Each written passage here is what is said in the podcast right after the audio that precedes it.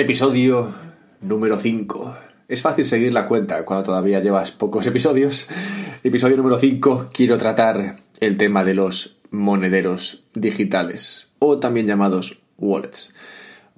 Wallets pronunciado así con la nariz taponada, como es como me encuentro ahora el invierno continuo de Canadá me tiene constipado, supongo que desde octubre hasta marzo más o menos.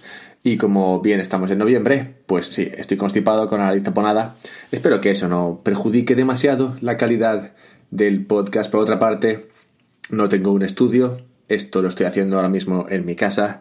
Y tengo un compañero de piso que está por aquí dando vueltas, de modo que es posible, es posible que más allá de mi nariz taponada escuchéis algún sonido que no provenga directamente de mí. De cualquier manera, espero que nada de esto perjudique, como digo, la calidad del podcast y que podáis seguirlo de forma adecuada, pues es importante, ya que si no comprendéis el tema de los wallets y de los monederos, pues no hay nada que hacer en blockchain. Los mercados, los mercados caen.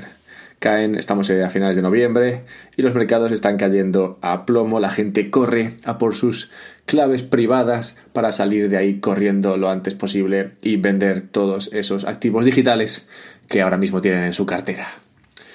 Como comprenderás, es importante el tema de la clave privada, pero no me quiero adelantar a los acontecimientos, de modo que, ¿qué es un monedero? Aprendamos juntos. Pues la verdad es que los monederos no son algo que yo haya estudiado pormenorizadamente hasta el día de hoy, que he decidido que creía que sería buena idea, pues al final es un básico que hay que tener en cuenta cuando te metes en este mundillo.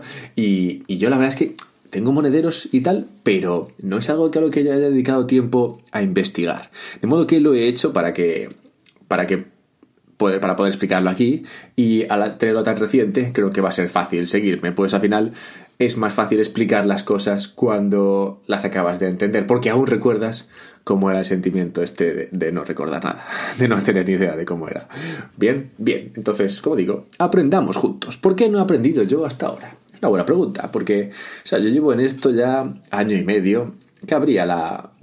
cabría pensar que, no sé, que, que, ya iba siendo hora, ¿no? De aprender un poco más en detalle el tema este de los monederos digitales. Pero ha habido dos casos, o sea, dos, dos aspectos que me han, digamos, no prohibido, pero me han impedido, o más que impedido, digamos que han, motivado que yo no tenga ni idea de este tema.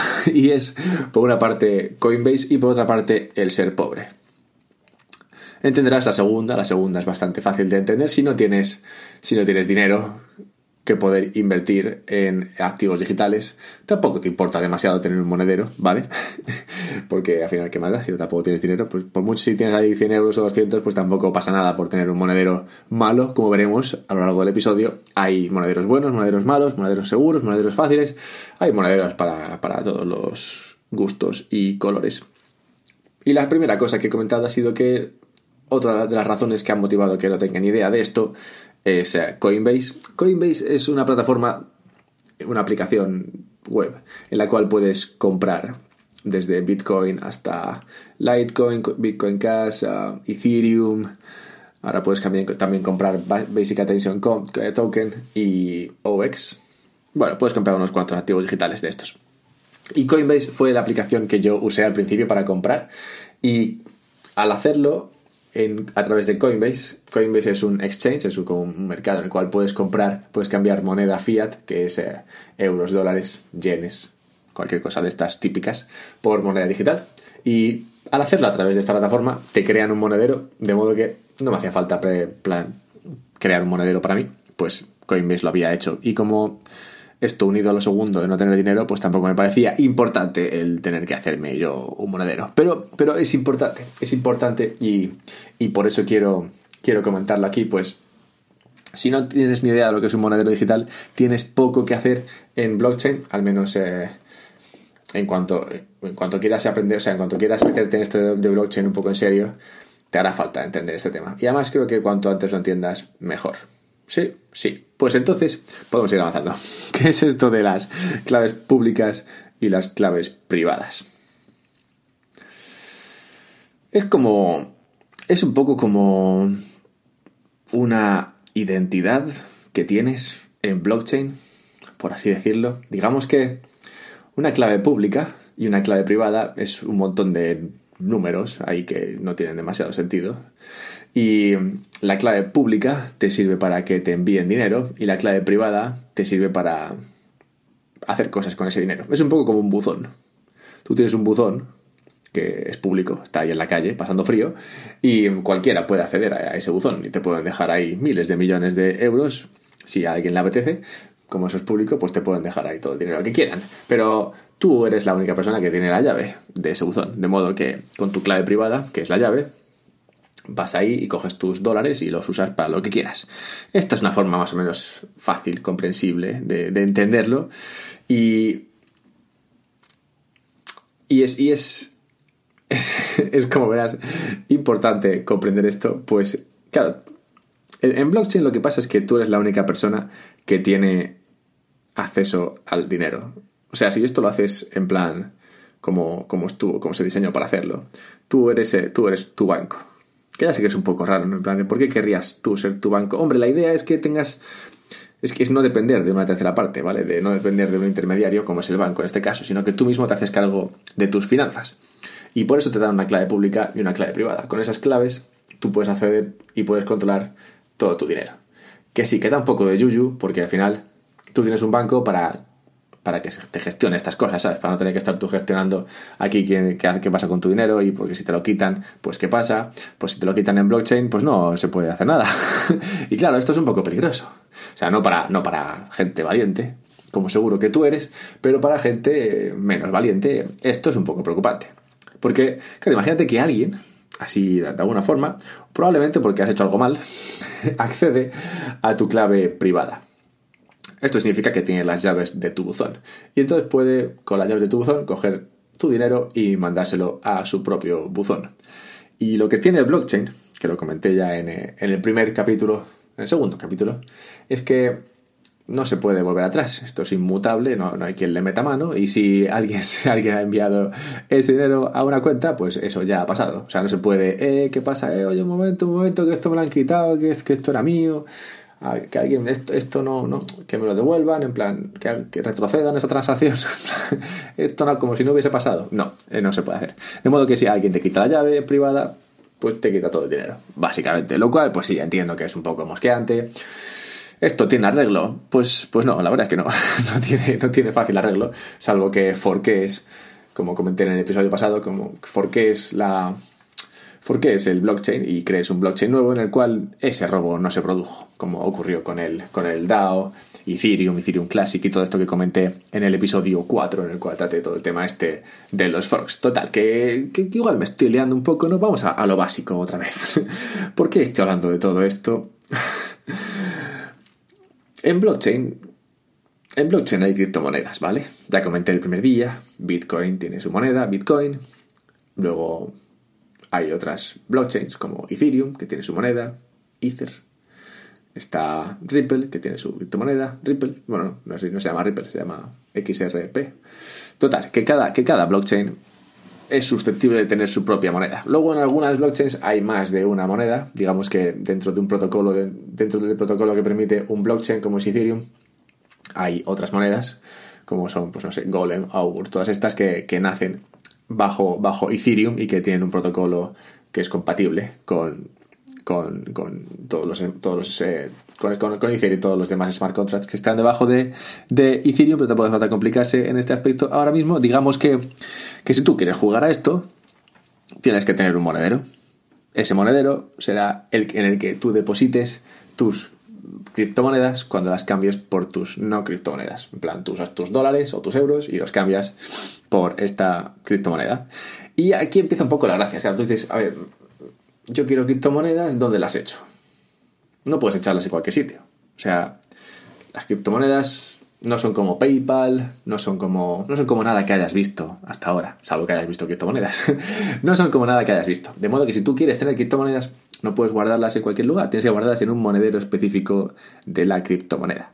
Ya sé que es un poco preocupante esto, un poco más que preocupante, es un poco en plan, ¿por qué tanto problema? no? Pues sí, es, es un poco problemático, pero es necesario. De modo que la primera vez que yo quise jugar a esto, como digo, yo fui por Coinbase y compré y se me creó un monedero inmediatamente ahí en Coinbase, de modo que yo tampoco estaba muy preocupado. Pero, pero, cuando quise comprar otra moneda, una criptomoneda, en este caso creo que, quise comprar Aragon, y esto lo, tenía que hacer en, ah, a través de otro exchange, no se podía hacer a través de Coinbase. De modo que lo que, tenía, lo que tuve que hacer fue mandar dinero desde Coinbase hasta el exchange. Y en el exchange lo que hice fue buscar un monedero en Ethereum, ¿vale? Para mandar Ethereum a ese monedero y que luego desde ese monedero de Ethereum pudiese comprar Aragon. Que se, pues, que se depositaría en un monedero de Aragon. bien, bien. Pues claro, yo cuando llegué ahí al, segundo exchange este que era fue Bitrex que este, que en este caso yo tenía dinero en Coinbase, como digo, y fui a Bitrex en plan, vale, voy a mandarme dinero a Bitrex. Y llego allá a Bitrex y digo, vale, ¿dónde está aquí? Tengo ya aquí un monedero de Ethereum o algo. Voy a buscar Ethereum, busco Ethereum, veo recibir dinero en Ethereum. Y yo, vale, bien, recibir dinero, eso es lo que quiero hacer. Voy ahí a recibir dinero y me sale una clave, una clave pública. Esa clave pública es como digo, la, que, la que es pública, la que, a la que se puede enviar dinero. Y un aviso al lado de la clave esa de los numeritos que pone solo envía Ethereum a esta dirección. Si envías cualquier otra cosa, es posible que se pierda. Y eso, claro, también te acojona un poco, ¿no? Porque dices en plan, a ver, me estás diciendo que tengo que mandar Ethereum a esta dirección, si mando otra cosa, lo pierdo. No, no mola nada perder dinero, ¿sabes? De modo que, claro, tú copias esa dirección, la pegas en Coinbase para enviar el dinero de tu dirección de Coinbase a tu dirección de Bitrex, en este caso, y lo chequeas siete veces en plan, espero que esto esté bien, que el dinero llegue, que llegue de Coinbase a Bitrex, porque si no llega, olvídate, o sea, no hay soporte, no hay ayuda al consumidor, no hay contacto, no hay, no hay nada, ¿vale? Entonces, si tu dinero se pierde, se ha perdido y ya está. De modo que, claro, esto lo chequeas 80 veces como digo, con la preocupación esta de solamente puedes enviar Ethereum a esta edición. Y, bueno, al final todo salió bien. Pero, pero es importante el tema ese de solo puedes enviar Ethereum a esta dirección. La, la, historia aquí es que tú no puedes tener un monedero en el cual echar todo. O sea, tú ahora mismo coges tu cartera y en tu cartera echas ahí los euros, echas dólares, no sé, echas todo lo que quieras, ¿sabes? No es incompatible. Tú tienes un monedero, lo abres y echas ahí las monedas en la, en la divisa que quieras. No, no tienes un monedero en euros y cuando vas a echar un dólar ahí de repente desaparece. sería, sería muy cómico. Pero, pero no, por suerte no ocurre. Esto es lo que ocurre en blockchain. Tú tienes un monedero de Bitcoin y si le echas Ethereum, pues de repente eso desaparece. O, no sé, la verdad es que no sé qué pasa con él, pero, pero eso, hay, no, no, nunca, he hecho, el experimento, pero no hay que hacerlo. dejémoslo ahí. Entonces, claro, volviendo un poco a lo de la clave pública y la clave privada, como yo he usado solamente, como solamente he usado eh, mercados, exchanges como Coinbase, Bitrex, no, nunca, nunca he usado la clave privada para nada. Entonces digo yo, ¿y para qué sirve la clave privada esta, no? Bueno, pues la gracia es que la clave privada, cuando tienes la, cuando tú te estableces una cuenta en, en un exchange de estos, la clave privada, tú no tienes acceso a ella. Quien tiene acceso a la clave privada es el exchange en sí mismo. Y tú solamente tienes acceso a la pública. Por eso yo no tenía que hacer nada, porque yo no tenía acceso a eso. Simplemente enviaba el dinero y lo recibía y ya está, sin mayores preocupaciones. Es muy fácil, sí, es muy fácil, pero como veremos, no es lo ideal que tu dinero esté ahí esperando tranquilamente en un exchange de estos. Total, que eso es un poco la razón por la cual quieres enterarte un poco de qué son estos los monederos. Porque sin los monederos no tienes dónde guardar las criptomonedas. Y si no puedes guardar las criptomonedas, entonces no puedes tener criptomonedas. Y si no puedes tener criptomonedas, pues igual te estás perdiendo algo interesante. Igual no, igual no. Pero si quieres participar de esto, tienes que tener monederos. Y ahora voy a explicar qué tipos de monederos existen. Primero están los monederos calientes y luego los monederos fríos. los monederos calientes son monederos que están conectados a Internet, ¿vale? Monederos que están ahí, sí, al calor de los hackers, ¿vale? En plan, monederos que, que son accesibles a través de Internet, que son susceptibles de que te quiten todo el dinero, ¿vale? Y luego están los monederos fríos, que son monederos que no tienen acceso a Internet, de modo que no, no, no, no soportan el calor de los hackers, están a salvo de este problema, aunque están aunque son susceptibles a otra clase de problemas, como veremos. El primero de los modelos calientes sería, bueno, simplemente este que vengo comentando, ¿no? Sería una especie de, de, monedero online que, que podríamos, vamos a hablar simplemente primero de, los exchanges. El, exchange este, el mercado, como puede ser Coinbase, Bitrex, Binance, cualquiera de estos, todos estos mercados, te permiten tener un, te, te crean un monedero, ¿vale? Y en ese monedero tú guardas tus criptomonedas. ¿por qué no querrías hacer esto? No sé si tú has escuchado la historia esta de MTGOX. MTGOX eh, fue el primer mercado que funcionó para la compra y venta de Bitcoin. Y, había un montón de Bitcoins en ese mercado. Y un montón de gente que compró Bitcoin a través de ese mercado y que depositó sus Bitcoins en el mercado en sí, en la página web del mercado en sí, ¿vale? Y luego alguien más inteligente que los que gestionaban ese sitio, pues entró, robó todas las bitcoins y se fue. y no se puede hacer nada. Eso, como digo, está robado y está robado. Y aquí te he visto, no me acuerdo. De modo que es peligroso el tema este de los exchanges porque, claro, en un exchange hay un montón de pasta. Porque toda la gente que compra lo hace a través de un exchange. Y si hay un montón de pasta y está centralizado, es peligroso. Por eso no suele ser buena idea que tengas tu dinero almacenado en un exchange de estos. Es peligroso porque, claro, cualquiera, bueno, cualquiera, un super mega hacker o un grupo de super mega hackers podrían, teóricamente, entrar en este exchange, hacerse con las claves con las claves privadas, que solamente las tiene los del exchange, y con dichas claves privadas enviarse todo el dinero a donde quieran. Y por esto es peligroso, tú no querrías. O sea, Tú haces esto con un banco, al banco le dejas tu dinero y ya está, pero porque tú sabes que el banco si lo pierde te lo devuelve. Pero aquí si el exchange lo pierde, pues lo ha perdido. aquí no te lo devuelve nadie. Así que ese es un monedero caliente, online se podría decir, y es el de los exchanges, ¿vale? Es un tipo de monedero. Luego tenemos el online wallet, o sea, el monedero online simplemente que no está que no está relacionado con un exchange.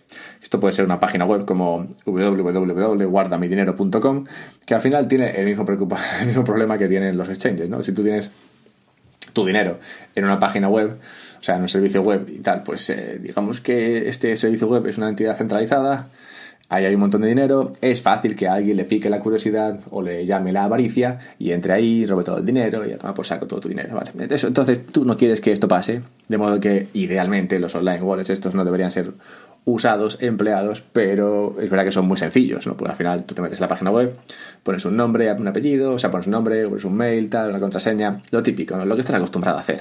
Lo que, lo que nos han enseñado, lo que hemos mamado de toda la vida en internet, crear un usuario y una contraseña y para adelante, ¿no? Pero esto, esto es peligroso. Es peligroso porque aquí estás jugando con tu dinero y si te lo quitan, te lo has quitado. De modo que sigamos avanzando en, temas de seguridad. Después del monedero online, online wallet, este, estaría el monedero móvil. El monedero móvil es un poco más seguro que el online wallet. monedero móvil es simplemente una aplicación en la cual tú guardas tu, dinero. Hombre, tiene también sus riesgos, ¿no?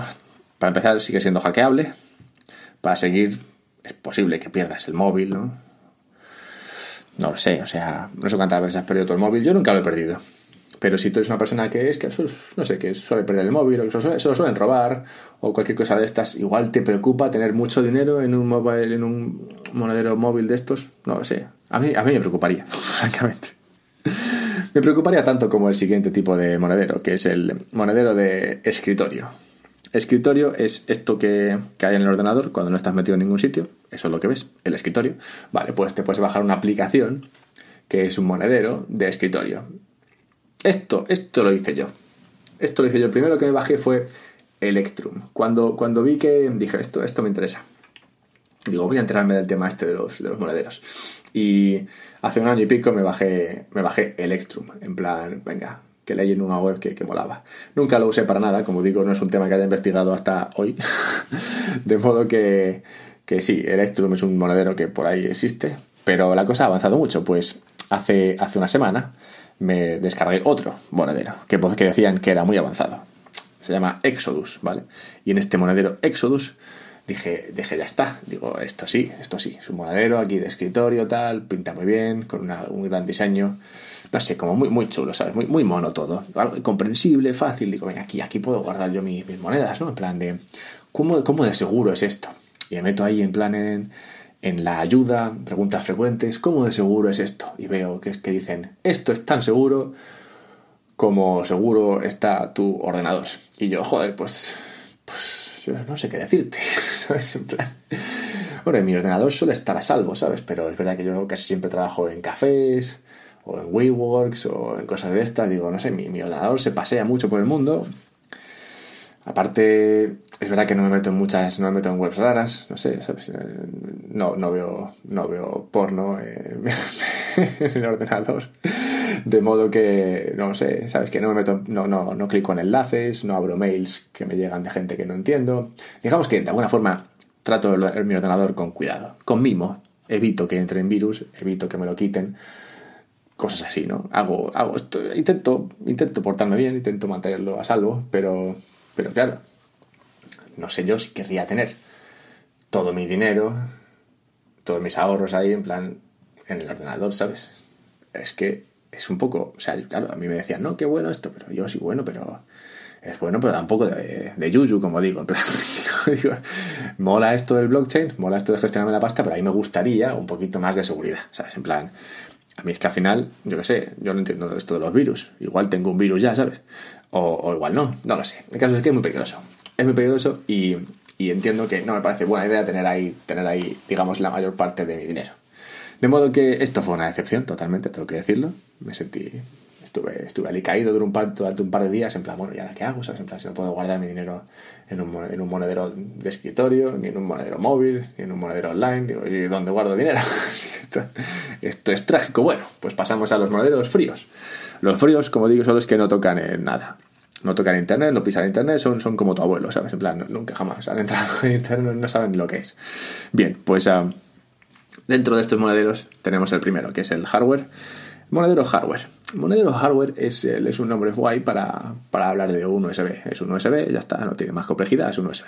Es un USB que se conecta a, a tu ordenador y desde tu ordenador haces tus pinitos en blockchain. ¿Cómo funciona esto? Siéntate un momento. esto funciona que dicho monedero, es que es un poco cómico, dicho monedero lo ese, USB, vamos, lo configurarás cuando te llegue, ¿no? desde Amazon o desde la página web, tal. Tú llegas ahí, lo abres, emocionado, emocionado, no lo compres desde eBay, no seas idiota, pues lo compras desde eBay y te lo, a, te, vendrá hackeado ya. Intenta comprarlo original, ¿sabes? Que, que venga, esto es como la comida, ¿sabes? Que venga con el, con el cierre sellado, en plan, que como una botella de agua, si está abierta, pues no la beberías, pues igual, si esto está abierto, tampoco lo toques. Bien, pues te llega el hardware y tú lo, configuras ahí emocionadísimo, ah, joder, qué bien, tengo, tengo un monedero frío, este hardware tal, este USB que es lo peta, no sé qué, no se conecta jamás a internet, esto está súper seguro. Bien, entonces ahí tienes tu clave pública, bien, tu clave privada, chachi. Entonces tú lo conectas al ordenador y, como digo, lo configuras y después de configurarlo, ponerle un pin como al móvil, te salen una ristra de palabras. una ristra de palabras, entre 12 y 20 palabras, aleatorias ¿sabes? Como vaca, castillo, mesa, corriendo, pesar, alegría, tristeza, me han robado el dinero. 20 palabras así aleatorias, ¿vale? Que no, que no tienen nada que ver la una con la siguiente. Estas, estas 20 palabras es muy importante que las, que las guardes, ¿vale? ¿Por qué? Y es muy importante que nadie tenga acceso a esas 20 palabras. ¿Por qué, de nuevo? Tú con esas 20 palabras, atención al dato, con esas 20 palabras puedes resetear. O, sí, más que resetear, sí, puedes reiniciar tu monedero en otro, en otro USB de estos. ¿Cómo?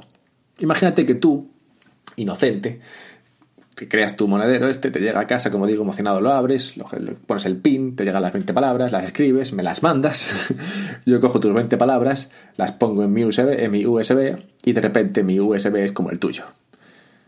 Porque digamos que con esas 20 palabras puedes reiniciar, es como una copia de seguridad, y puedes reiniciar tu, USB en, otro dispositivo USB del mismo, de la misma marca.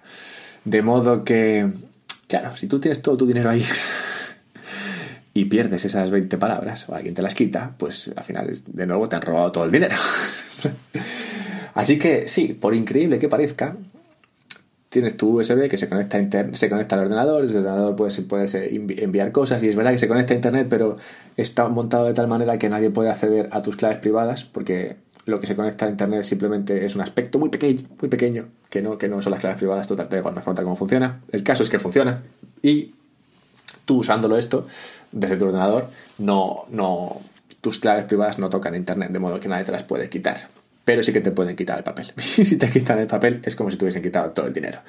O sea que sí, ya sé que parece un poco cómico, pero así es como funciona. Tú tienes un papel, una hoja de papel como una, como una quiniela, y esa quiniela la guardas para que no te la quite nadie.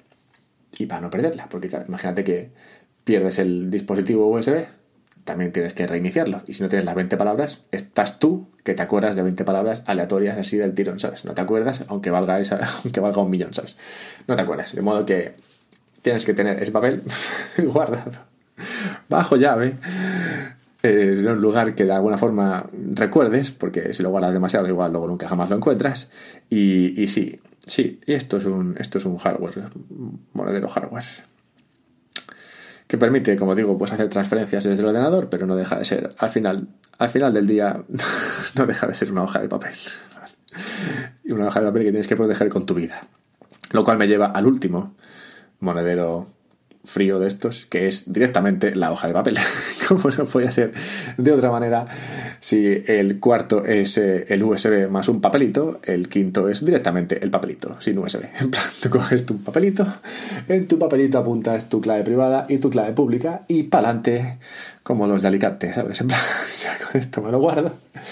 Y, hombre, no es fácil, eh, usarlo, porque las transferencias y todo eso tienes que estar ahí escribiendo tu clave privada, que es muy larga. O, bueno, pues normalmente tienen un código QR, o sea que, bueno, puedes escanear el código QR para hacer tus, tus transferencias y demás, pero sí que tienes que guardar el papelito ese. y con tu papelito estar ahí transaccionando en los mercados. Te dejo unos instantes para que flipes un poco en colores Creo que es un buen momento para recordar por qué la carátula de mi podcast es un conejo con cara flipada. Yo flipo con esto. de hecho, está claro que este es uno de los aspectos de blockchain que hacen que sea poco user-friendly, que llaman, en plan de ¿cómo, narices esperas que, que un usuario medianamente normal del planeta use esto, ¿sabes? ¿Cómo esperas que confíe en una hoja de papel todos sus ahorros? Nunca jamás deberías tener todos, tus ahorros en blockchain. Dicho esto, igual tienes bastantes ahorros y, guardarlo esto con una hoja de papel, francamente, francamente, parece un poco loco. Pero es lo que hay. Dicho esto, los monederos, como habrás visto hasta el momento, los hay, pues no sé, para todos los gustos y gustos y apetencias. Es como los bolsos, uno para cada día, que pegue con cada ropa. Lo lógico, lo lógico es que tengas varios. En plan, igual que tienes una cuenta una cuenta corriente y luego una cuenta de ahorros y luego la hipoteca, yo que sé, tienes varias cosas, pues igual, tienes un monedero caliente, un monedero muy caliente y luego un monedero frío. Entonces en el monedero frío tú guardas ahí el dinero que, que son tus ahorrillos. En el monedero caliente guardas algo de dinero que te gusta tener ahí, en plan, por si acaso quieres hacer alguna cosilla o para tu, no sé, para jugar con un portfolio, una cartera de valores, yo qué sé, no, yo qué sé, para, qué, para lo que sea. Y luego tienes el modelo muy, muy caliente, que es el de los exchanges, el de los mercados. Este es el modelo en el cual tú directamente compras criptomoneda a cambio de, a cambio de fiat. Y así es un poco como debería funcionar. Yo ahora mismo tengo tres. Tengo el monedero muy, muy caliente, que es, eh, suele ser Coinbase o Binance o Bitrex Luego tengo el monedero caliente, que sería Exodus en mi caso, aunque hay muchos otros, como, verás. Y luego tengo el monedero frío, que es eh, eh, un, Ledger S Nano, se llama. Hay Ledger S Nano y hay otro que se llama Trezor. Y creo que hay otro más, pero bueno, Trezor, así en plan a lo español. Ledger S Nano y esos dos son los más, los más famosos. Y con esos, esos son fríos. Fríos y con su hojita de papel para que no pierdas tu dinero. Entiendo que esto. Entiendo que todo esto acarree mucha paranoia. Si yo esto se lo explicase a mi madre, mi madre, mi madre fliparía en colores directamente. O sea, yo a mi madre le digo, oye, mira, es que. Es que esto, esto es lo que sirve aquí para guardar el dinero. Me recuerda un poco a las libretas. Recuerdo cuando yo. Recuerdo cuando yo me hice mi primera tarjeta de, tarjeta de banco, no sé qué edad tenía, pero me acuerdo que me dieron una tarjeta y antes de eso me habían dado una libreta. nunca jamás he sabido usar una libreta de bancaria, no sé si tú sabes lo que es, pero sí, es un librito con numeritos que son tu dinero y con la libreta esta puedes hacer pues, cosas que haces con los bancos, ¿no? enviar recibir dinero con tu libretita. muy majo, ¿sabes? En plan, como las abuelas ahí con tu libreta. y yo, cuando, cuando me, nunca jamás usé la libreta esa. Y estaba esperando como loco que me diesen una tarjeta, ¿no? Para volverme moderno. Y, y me volví moderno, ¿no? Cuando me dieron mi tarjeta, por fin la podía fardar. En plan, tengo una tarjeta de banco, tal. Hago todas las cosas con la tarjeta, la meto ahí en la maquinita, la maquinita me da dinero, no sé, hago cositas con la tarjeta, pago por internet, tal. Chachi. Y ahora, no sé, 20 años después, o 15 años después, he vuelto a la libreta. Mi primera libreta, de nuevo, libreta en la cual guardar mis ahorros. Sí, es un poco loco. Aléjate de los exchanges. O sea, úsalos para participar de esto, pero no tengas tu dinero ahí guardado. Esa sería mi conclusión. Esa y que y que no flipes. Es, es, simplemente una forma de hacer las cosas que igual no es la típica, pero oye, tampoco, tampoco era típico chatear por internet pues, ya antes y ahora es muy típico. Pues es que como las cosas cambian, no siempre se avanza hacia adelante, ¿sabes? A veces avanza hacia adelante y luego hacia atrás y vuelves de lo digital a lo analógico. Pero oye, mira, tiene la ventaja de que tú puedes ser tu banco. Hasta la semana que viene. A ver qué trato.